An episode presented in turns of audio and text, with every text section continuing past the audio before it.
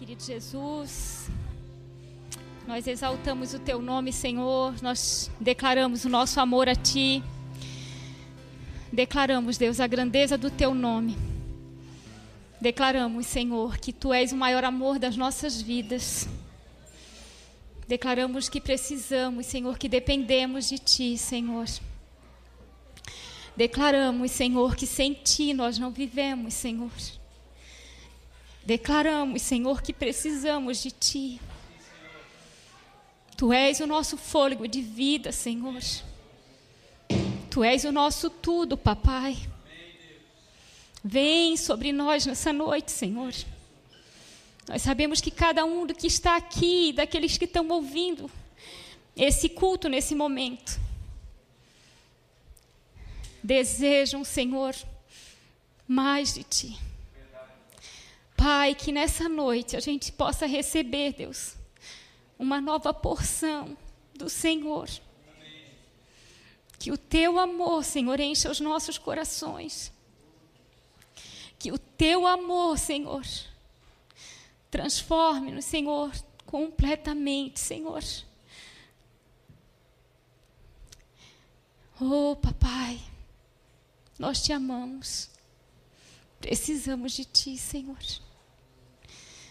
Glorifica o nome do teu Deus, querido. Declara o teu amor a Ele. Declara o quanto tu precisas dele. Ele ama ouvir as palavras que saem da tua boca. Ele ama ouvir palavras de amor que saiam da tua boca. Tu és maravilhoso, Senhor. Enche esse lugar com a tua presença, Senhor. Enche. Que a gente seja tomado, Senhor, pelo teu poder nessa noite, Senhor. Oh, Jesus, eu me coloco diante de ti, apenas como instrumento, Senhor. Porque eu também anseio, Senhor, aquilo que o Senhor tem para a gente nessa noite. Me usa. Me usa, Senhor, eu quero ser instrumento nas tuas mãos. Eu me coloco diante de ti. E eu entrego também a vida de cada um dos meus irmãos aqui, Senhor, o coração deles, Pai, como terra fértil, Senhor, que receberá a boa semente e que essa semente gerará frutos, Senhor, para a vida. Em nome de Jesus, em nome de Jesus. Amém, Senhor. Amém, papai. Amém, queridos, boa noite. Como é bom estar na casa do Pai, como é bom receber essa presença dEle, como é bom receber essa unção do Senhor. Hoje eu estou aqui e hoje nós vamos, eu também me incluo nessa palavra, receber conselhos para as nossas vidas. Conselhos que a gente ouve um ditado que diz que se conselho fosse bom, se vendia, não se dava. Mas os conselhos da palavra de Deus são bons e eles são dados. E aqueles que souberem usar e fazer desses conselhos vida, serão transformados pela palavra de Deus. E os conselhos que nós vamos ver nessa noite está lá em 1 Coríntios, no capítulo 16, no versículo 13 e 14.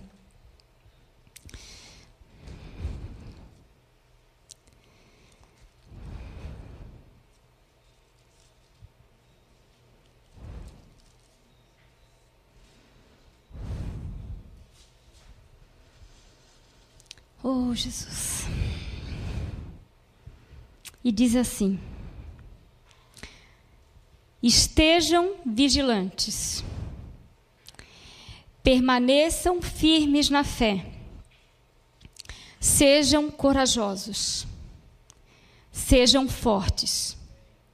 E façam tudo com amor.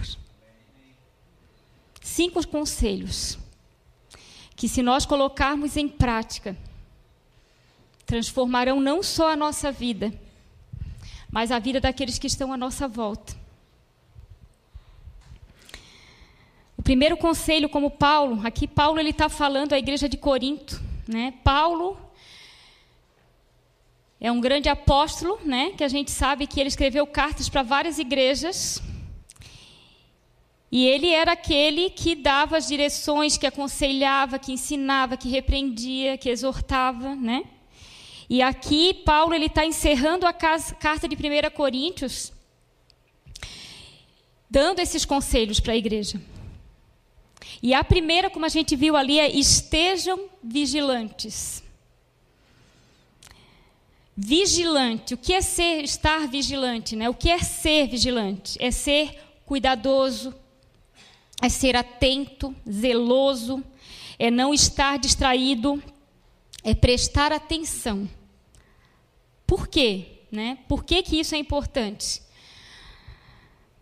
Porque o inimigo ele está sempre tentando nos fazer cair. Ele está sempre tentando nos derrubar. Ele vai estar tá sempre tentando é, nos desviar do caminho, né? da, da, da, da direção que o Senhor está nos dando. E quando Paulo ele fala aqui para ser vigilantes é nesse sentido, né?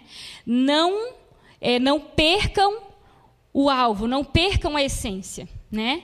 Cuidado com as coisas que possam distrair você. E, e, muitas vezes a gente pode pensar assim, ah, mas eu estou sempre na igreja, eu estou sempre é, junto de pessoas que me ajudam. Mas a, as, essas distrações, elas não são só distrações do mundo, mas elas são também distrações dentro da igreja. Às vezes a gente acaba permitindo que a, a, a, a, nossa vida de igreja nos desvie da presença do Senhor. Então, o Senhor, é, o que Paulo está querendo dizer assim, queridos, fiquem vigilantes, né, a tudo à sua volta. Desde o início da igreja, o Senhor sempre disse para nós: vigiai e orai, né? A oração é primordial para todo cristão, né? É, é, é, o nosso tempo de conversa com aquele que nós mais amamos, é aquele tempo de conversa com, com o nosso Deus, com o nosso amado. Mas precisamos estar vigiando né, aquilo que está acontecendo, para que a gente não caia nas ciladas do inimigo. Logo ali em seguida, no capítulo, no, no livro de 2 Coríntios, ali bem no capítulo 1, no versículo 18, ele, Paulo ainda fala assim: Tão certo como Deus é fiel, nossa palavra a vocês não oscila entre sim e não, pois Jesus Cristo, Filho de Deus, não oscila entre sim e não. É, foi a respeito dele que Silas, Timóteo e eu lhe falamos, e sendo ele sim definitivo, ele sempre faz o que diz. Que texto é esse, Elisa? Assim como o Senhor, ele é, é aquele que o sim é sim, não é não, nós precisamos ter essa postura diante do reino de Deus. A gente tem que cuidar é, de não nos enganarmos e, e, termos uma vida dúbia, sabe? Que momentos eu estou aqui, momentos eu estou lá, momentos eu quero, momentos eu não quero. É, a gente precisa ter um foco no Senhor. E a gente precisa vigiar muito, porque isso é muito natural. De a gente ir se, se levando pelos sim e os nãos de que a vida nos apresenta. E a gente precisa ser firme no nosso posicionamento. O sim é sim. Né? O sim para o Senhor é sim. As coisas do Senhor, elas precisam ser determinantes nas nossas vidas. Porque muitas vezes, é, para agradar, e muitas vezes até com o objetivo de trazer pessoas para o reino, a gente tem aberto mãos das coisas do Senhor. A gente não tem sido vigilante nisso e temos caído é, nas armadilhas por achar que a gente, ah, não, eu vou abrir mão aqui para que eu possa ganhar o coração ali. Não. Aquilo que é certo é certo, aquilo que é errado é errado. Você precisa ser firme nas coisas do Senhor, na, no teu posicionamento nele. A Bíblia, na Bíblia, se você perceber, tem várias é, recomendações nesse sentido de ser né, é, vigilantes diariamente, né? Todos, é, a gente tem esse cuidado de estar sempre atentos àquilo que acontece à nossa volta. Mateus 26, 41 é o texto que vai dizer lá, vigiai e orai, né? Mas vamos ver o que, que o texto todo diz, tá? Mateus 26, 41. Esse texto, por, sempre é um texto muito falado entre nós aqui, porque é um texto que o Senhor, no início da igreja, nos, nos deu e, e, e nos fazia estar atentos a tudo, né, para que a gente não estivéssemos caindo nas ciladas, né? E aí Jesus, ele fala para os seus discípulos: Vigiem e orem para que não cedam à tentação, pois o espírito está disposto, mas a carne é fraca. Aqui Jesus ele está falando para os discípulos isso e também para nós, né? Muitas vezes a gente confia muito na, na, eh, na, nossa, na nossa carne, no nosso próprio entendimento. E o que Jesus está falando é isso: vigiai e orai. Porque o espírito é forte, mas a carne é fraca. E Apocalipse 16, 15 também fala sobre o vigiar, né? Lá, bem lá quase no finalzinho de Apocalipse, lá no, no capítulo 16, 15. Eu virei inesperadamente como ladrão. Feliz é aquele que me espera alerta e mantém puras suas vestes, para que não precise andar nu e envergonhado. Quando ele fala desse estar vigilante, ele também está falando nesse sentido. Viva como se Jesus fosse voltar hoje. É, como que Jesus é, vai encontrar você se ele voltar hoje? Nunca ache que você tem tempo para consertar a sua vida, né? Aquilo que você pode fazer hoje, faça hoje, porque a gente nunca sabe. Aqui o, é, o texto de Apocalipse está dizendo isso. Ele virá como um ladrão. O ladrão ele não avisa, não vai lá e diz, oh, hoje eu vou lá roubar a tua casa. Não. Ele chega sem que ninguém espere. E a palavra diz que Jesus vai voltar como ladrão. Ele vai voltar como ladrão porque ele não vai avisar, ó, oh, eu estou vindo, né? Então é preciso que a gente esteja nos preparando todos os dias, como se ele fosse voltar hoje. E como que está, né? É, você se vendo, você acha que está preparado para a volta de Jesus? Ou você vai dizer assim, olha, tem bastante coisa para consertar ainda? É, a gente precisa é, criar essa cultura nas nossas vidas, é, viver na espera de Jesus. E viver na espera dele quer dizer que você é a noiva dele, que você precisa estar pronto para a vinda dele. Você precisa estar como uma noiva adornada para o teu noivo amado. O segundo conselho que ele nos dá Mantenham-se firmes na fé.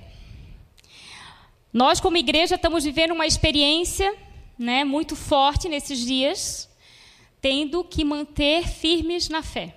Né? A gente está com uma pessoa muito amada por todos nós, numa situação séria no hospital, lutando pela vida e eu creio que esse é um dos conselhos que mais se adequam a gente hoje. Permaneçam firmes na fé. E hoje foi muito bom quando a gente ouviu aquela, aquele médico, né? Falando que, olha, a Ana melhorou. Mas, é, assim é fácil ter fé, né? É fácil ter fé quando as notícias que vêm são notícias que são boas. Mas isso não é fé. Quando a gente, quando a gente crê em algo que está palpável, que a gente está vendo acontecer, isso é esperança. Né? Fé é justamente olhar para algo impossível, ou algo que os nossos olhos não conseguem ver, onde as circunstâncias mostram tudo completamente diferente. Mas eu continuo com os meus olhos no Senhor e crendo que Ele vai fazer. Na sexta-feira nós estávamos aqui orando pela Ana e a situação dela era bem crítica. E nós cremos que de agora em diante só vai melhorar, em nome de Jesus. E quando nós estávamos orando aqui, eu tive uma convicção no meu coração, onde quando o Senhor dizia assim: não é só pela Ana, mas é por vocês. Porque vocês precisam gerar fé em vocês. Vocês precisam ser movidos pela fé. E ainda a gente estava conversando, eu e a Estela ali, a Estela ainda estava falando, é, às vezes a gente precisa passar por situações como essas para que a gente seja moldado. E eu creio realmente que Deus está nos moldando nesses dias. Está nos ensinando, né? O viver por fé. Porque é, é natural que as circunstâncias nos abatam. Né? Quando a gente ouviu aquela médica falando na, no sábado, nos assustou, a gente ficou assustado com as notícias dela, porque ela não passou uma, notícias de esperança, pelo contrário, ela todo o tempo deixava, olha, tem risco, oh, pode acontecer isso, pode acontecer aquilo. O natural da gente é se abalar, mas nós não estamos sozinhos, nós servimos a um Deus que é todo poderoso. E diz uma frase que é essa exatamente a situação que o Senhor gosta, que é a, a situação que ele gosta de agir. Quando não há mais o que se, ser feito. É aí que ele age. É aí que o Senhor faz. O Senhor permitiu que Lázaro morresse para que ele ressuscitasse ele. Ele poderia só simplesmente dar uma palavra e dizer, ser curado, como ele fez com a filha, eu acho, do centurião. Ele só disse: Ó, oh, pode voltar que a tua filha já está curada. Mas há situações em que ele permite que a gente passe para ver o nosso coração, aonde estão os teus olhos, né? Está a tua fé? E a nossa fé é provada justamente nos momentos, nas circunstâncias difíceis, né? A gente, mas a gente precisa confiar em quem nós temos crido, em quem que nós cremos. Simplesmente nós cremos no Deus no impossível. Simplesmente nós cremos num Deus o que pode todas as coisas. Nós cremos num Deus que faz de ossos um grande exército. E é assim que tem que ser as nossas vidas. Esse é um conselho para nós, né? Viva por fé, não pelo que teus olhos veem, não pelas circunstâncias, mas por fé. A Joy está aí não, né? A Joy saiu, né? A Joy ontem elas podem contar, né? A Joy e a Gabi ontem compraram a passagem delas para Jerusalém. Em abril elas estão indo. Há poucos dias a Joy estava sem fé, ela olhava para a conta bancária dela, ela olhava para o bolso, não vai dar, não vai dar. Mas é aí que o Senhor age, porque com 20, 30 mil reais no banco, é fácil ter fé. É fácil. Eu lembro que uma, eu ouvi uma frase há pouco tempo que dizia assim que é, fé não é tu pedir para Deus um, empre, um, um trabalho que tu ganha 20 mil reais. Fé é você viver com salário mínimo como se você tivesse 20 mil reais de salário. Isso é fé. É fazer mil e pouquinhos virar 20 mil. Isso é fé. E é assim que o Senhor, é assim, é esse o conselho que Paulo está nos dando. Não olha para as circunstâncias, olha para mim somente. Crê em mim. Crê no amor que eu tenho por ti. Tiago 1, 5, 8. Nós vamos ler esse texto agora para a gente dar base no que a gente está falando aqui, tá?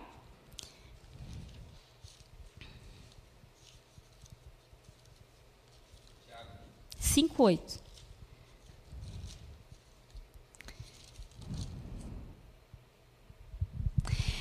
Se algum de vocês precisar de sabedoria, peça a nosso Deus generoso e receberá. Ele não. Oh, peraí, deixa eu pegar o texto certo. Peguei. E, e ele não os repreenderá por pedirem. Mas quando pedirem, façam-no com fé, sem vacilar.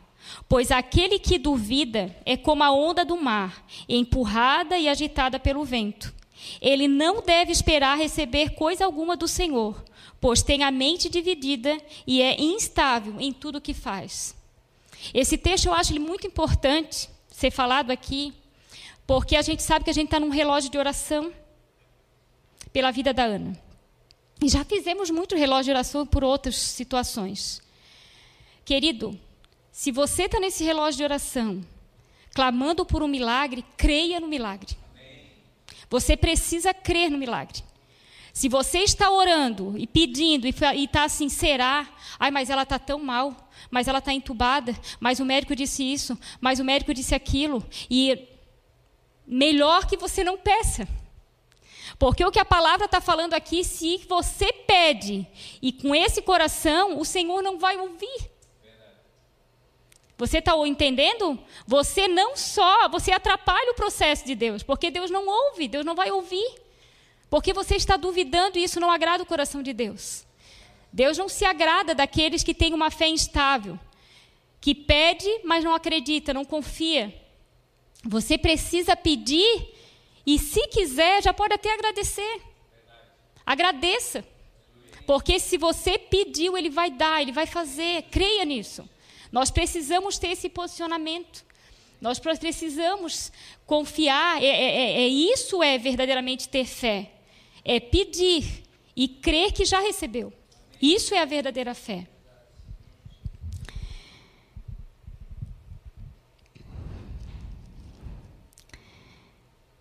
Deixa eu voltar aqui para o meu textinho lá de Coríntios, só um pouquinho.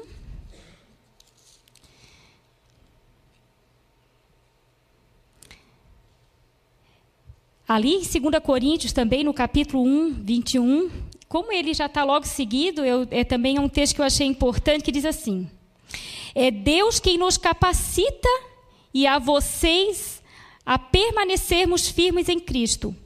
Ele nos ungiu e nos identificou como sua propriedade ao colocar em nosso coração o selo de espírito e a garantia de que ele, de tudo que ele nos prometeu.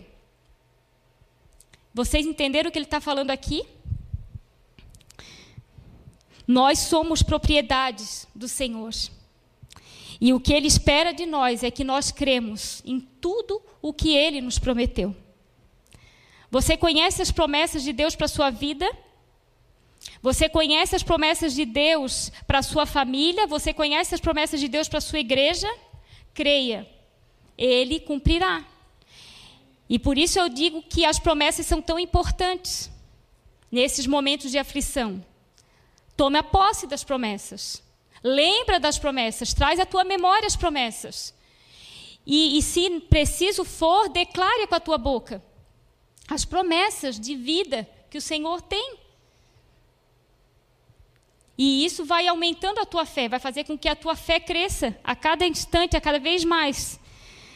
Nós precisamos ser ousados nas promessas de Deus. Precisamos ousar.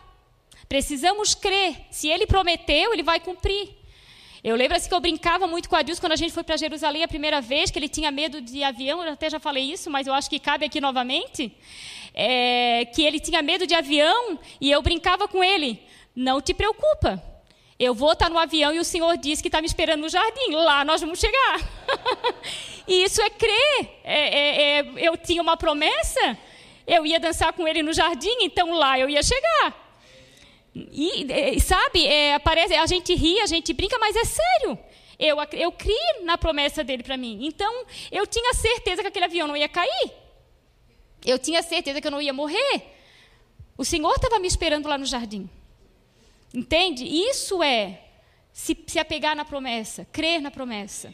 A gente precisa, por isso é tão importante você é, saber as promessas que o Senhor tem para a tua vida. Porque se você tem essas promessas, te, te apega a ela e confia que Deus, Ele não mente. Se Ele falou, Ele vai cumprir. Você só tem que se apegar e confiar. E descansar nele. Isso é o mais importante né? Descansar nele. Sabe?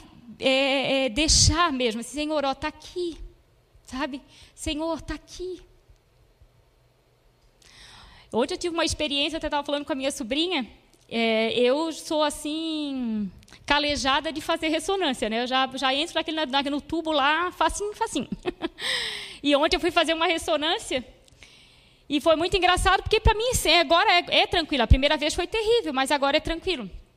E quando eu fui fazer o, o a ressonância, eles primeiro têm que colocar, é, pulsar, né, fazer um, pegar a veia para depois botar o, o contraste.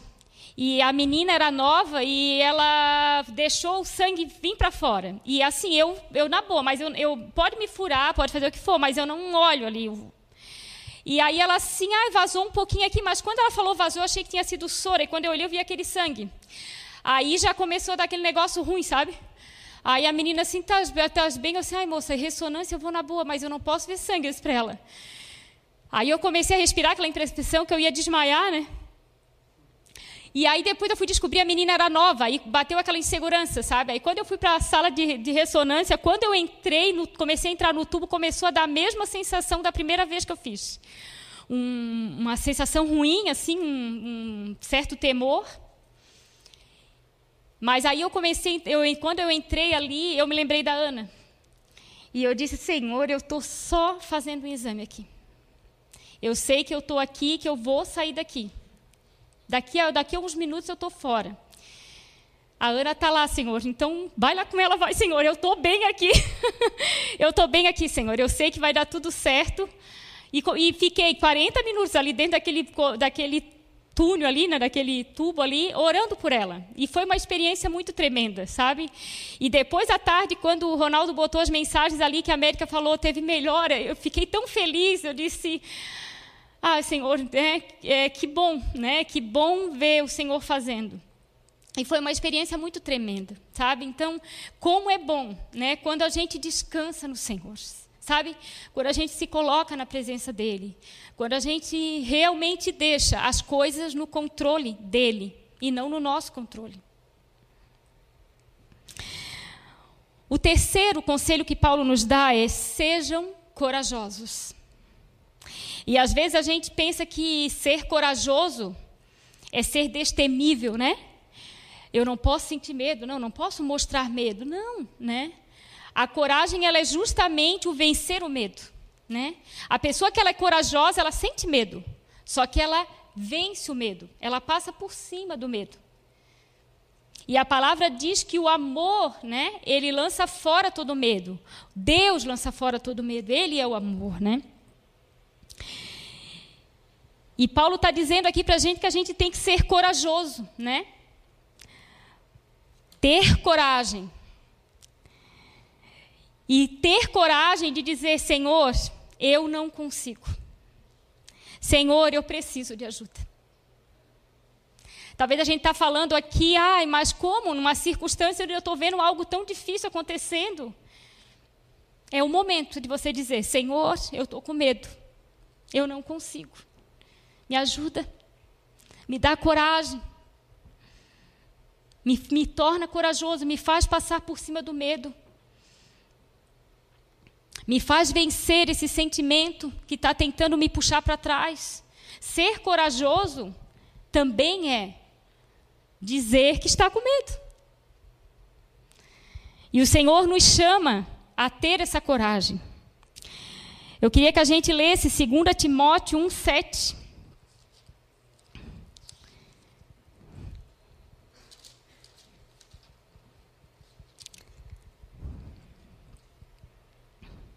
que diz o seguinte: Pois Deus não nos deu um espírito que produz temor e covardia, mas sim que nos dá poder, amor e autocontrole.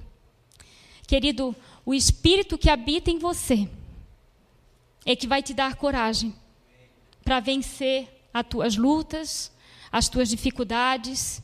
Não é você sozinho. É o espírito que habita em você. Você vai vencer o medo, você vai vencer as angústias. Você vai ser corajoso através do Espírito que habita em você. Marcos 5, 36, ele diz assim: Não tenha medo, tão somente creia. Não tenha medo, tão somente creia. O Senhor é contigo e Ele cuidará de ti e da tua casa. Não tenha medo. Queria também ler lá Salmos, deixa eu ir lá. Salmos 5, 36.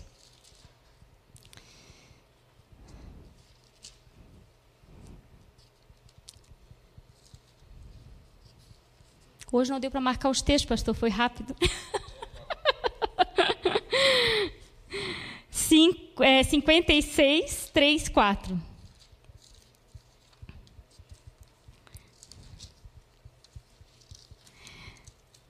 Que diz assim: Quando eu tiver medo, porém, confiarei em ti. Louva a Deus por suas promessas. Confio em Deus e não temerei. Confio em Deus. A quem temerei? A o que temerei? Ele é comigo.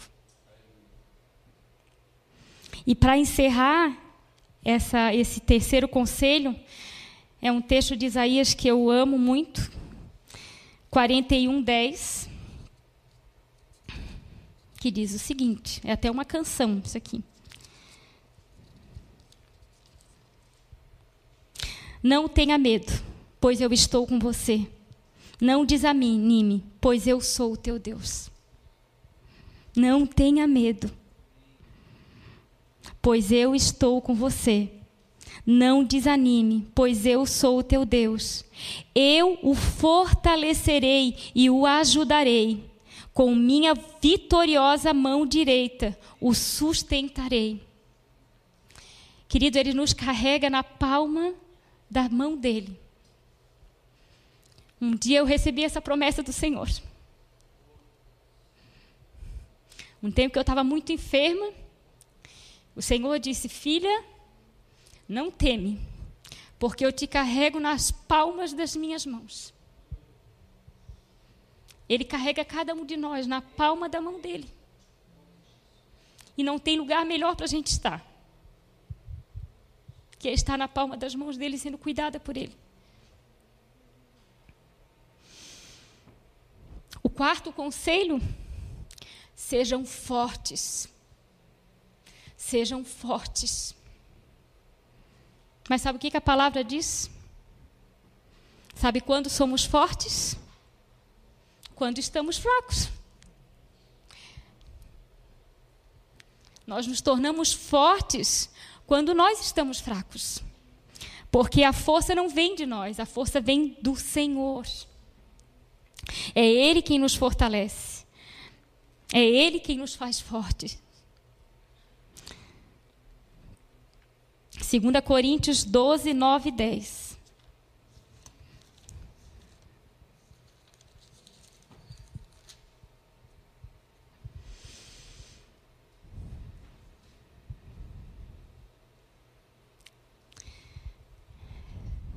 Mas ele disse: Minha graça é tudo de que você precisa. Meu poder opera melhor na fraqueza. Portanto, agora fico feliz de me orgulhar de minhas fraquezas, para que o poder de Deus opere por intermédio, por meu intermédio. Por isso aceito com prazer fraquezas e insultos, privações, perseguições e aflições que sofro por Cristo, pois quando sou fraco, então eu sou forte. E eu sou fraco nas minhas lutas, nas minhas fraquezas, nos momentos de dificuldade. Tremendo, né, gente?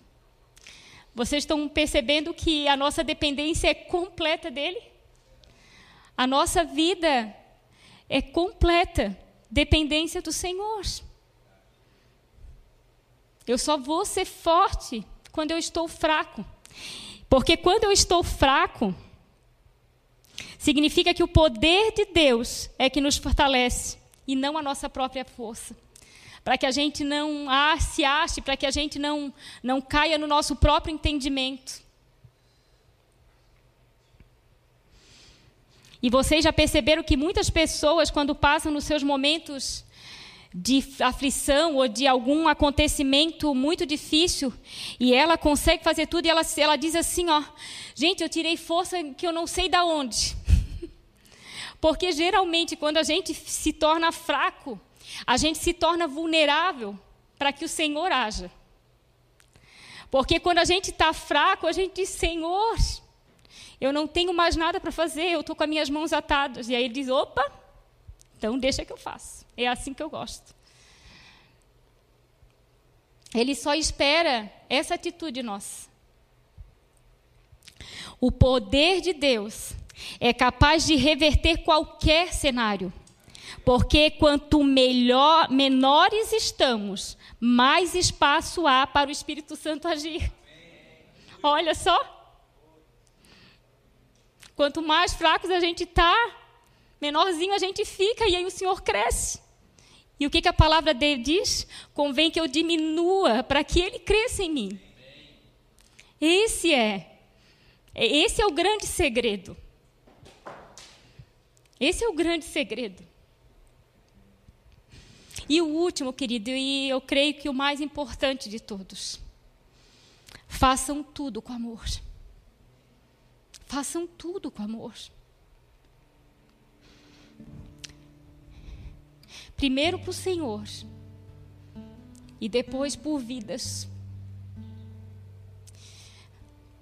Hoje a gente sabe o quanto a gente ama Ana, né, gente?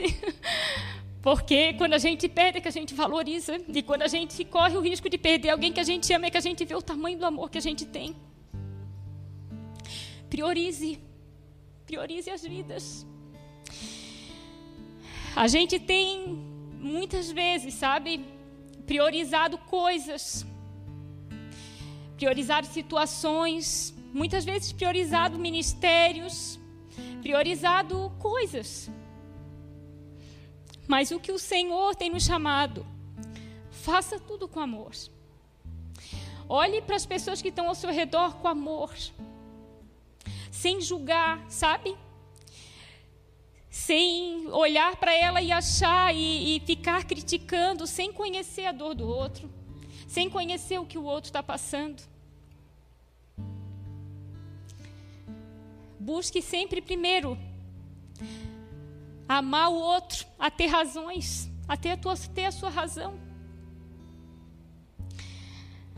Faça tudo o que você puder fazer com o teu coração amando. Foi para isso que o Senhor nos chamou. Ele nos chamou para amar vidas. Acima de tudo, Ele nos chamou para amar vidas. A pastora costuma sempre falar, né? Se tirarem isso daqui, nós vamos para a praça. Se tirar da praça, vão para cemitério, se tiver cemitério, nós vamos para as cavernas. Pode tirar tudo, né? Mas não tira o meu Deus. E não tire as vidas que eu amo do meu redor. Porque a gente constrói tudo de novo. A gente precisa priorizar o amor. 1 Coríntios 13 fala do amor. E eu quero falar do amor hoje. 1 Coríntios 13 fala: Se eu falasse a língua dos homens e dos anjos, mas não tivesse amor, seria como um sino que ressoa ou um símbolo que retine. Se eu tivesse o dom de profecia, se entendesse todos os mistérios de Deus e tivesse todo o conhecimento, e se tivesse uma fé que permitisse mover montanhas, mas não tivesse amor, eu nada seria.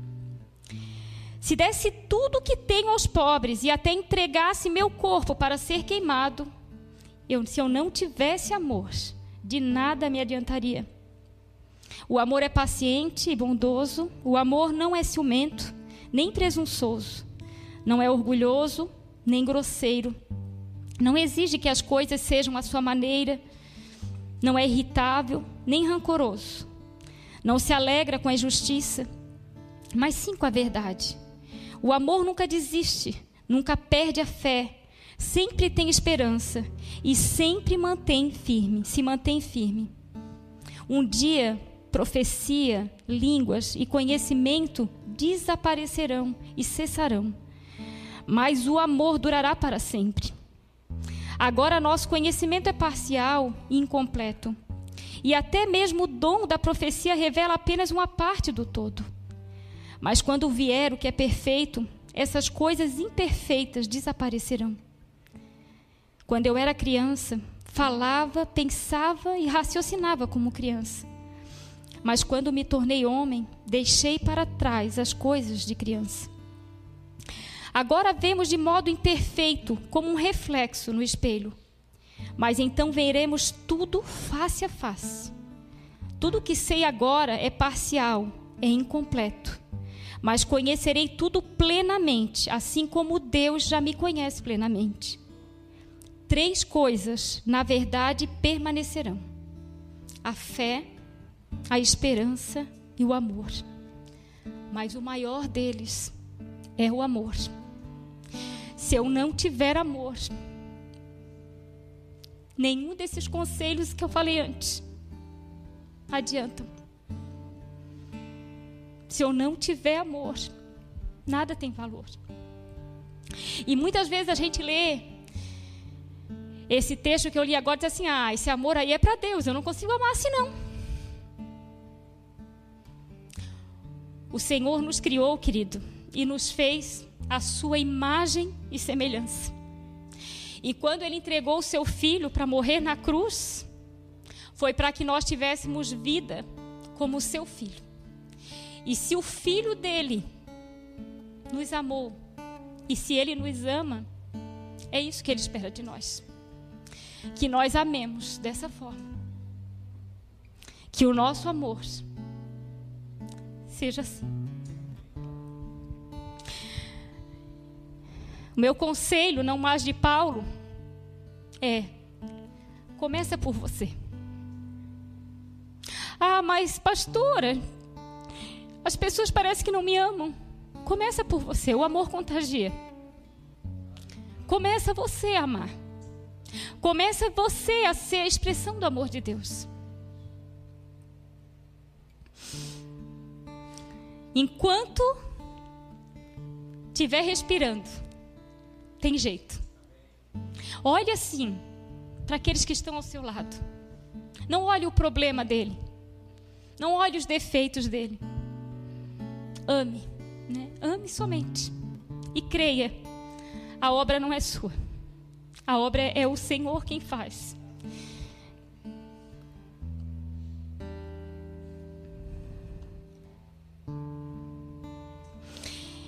E é, o livro de 1 Coríntios, ele termina lá no capítulo 16, lá no finalzinho, o, o, o antepenúltimo o penúltimo versículo, ele diz assim: Que a graça do Senhor Jesus esteja com vocês. Nós só precisamos da graça dele.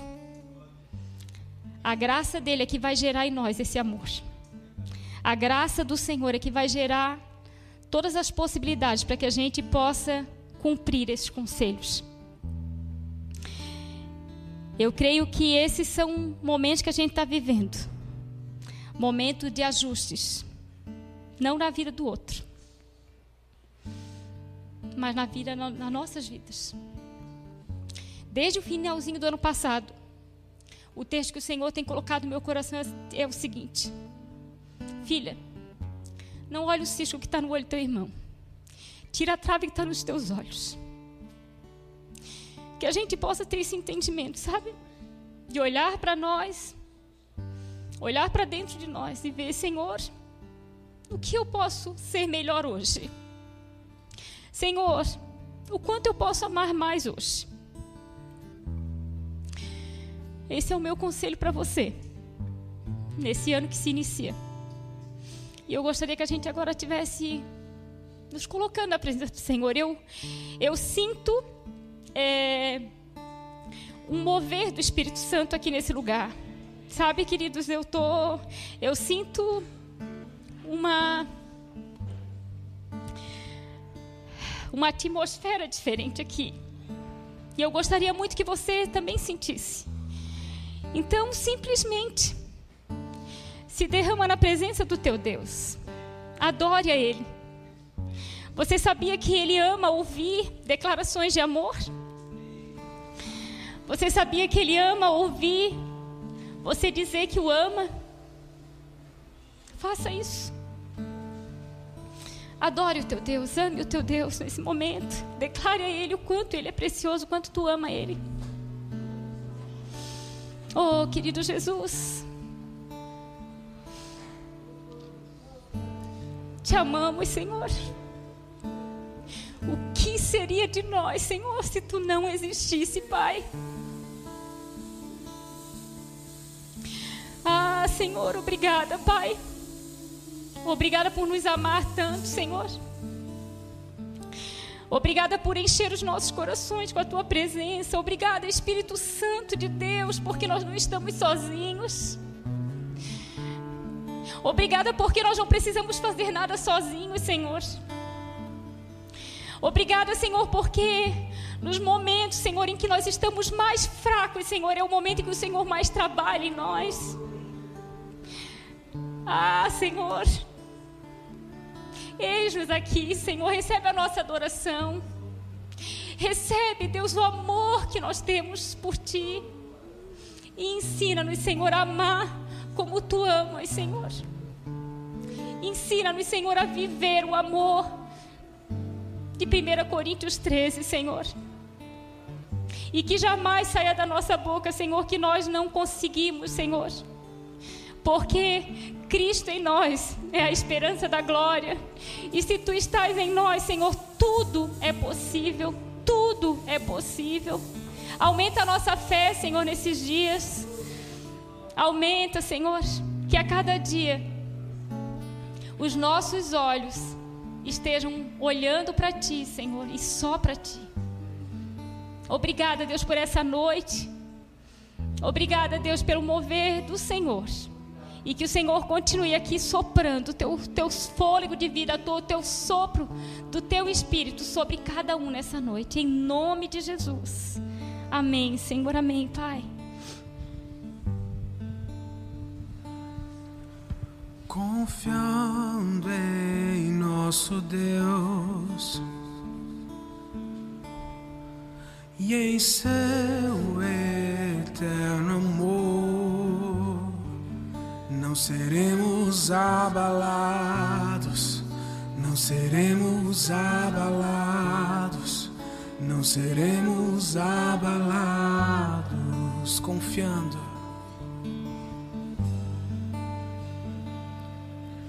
Confiando em nosso Deus. E em seu eterno amor, não seremos abalados, não seremos abalados, não seremos abalados.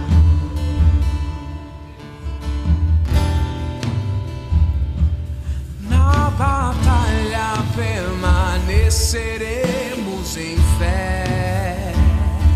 E se exércitos se erguerem contra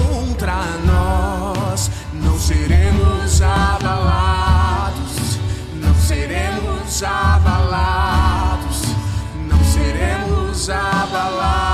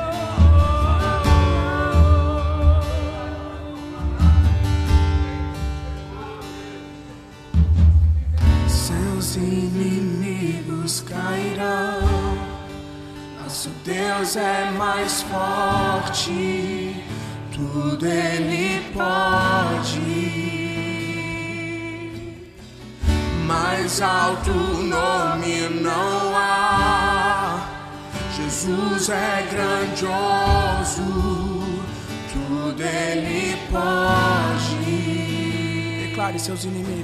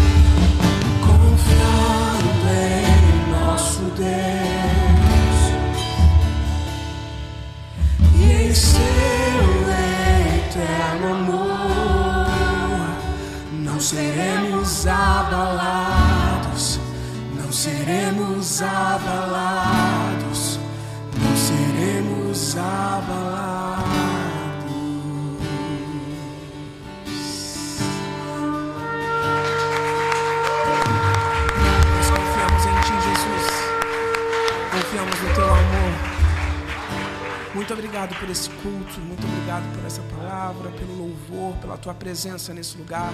Abençoa cada um que está assistindo em sua casa, via YouTube, cada um que está aqui. Que a tua graça esteja sobre nós, Pai. Amém.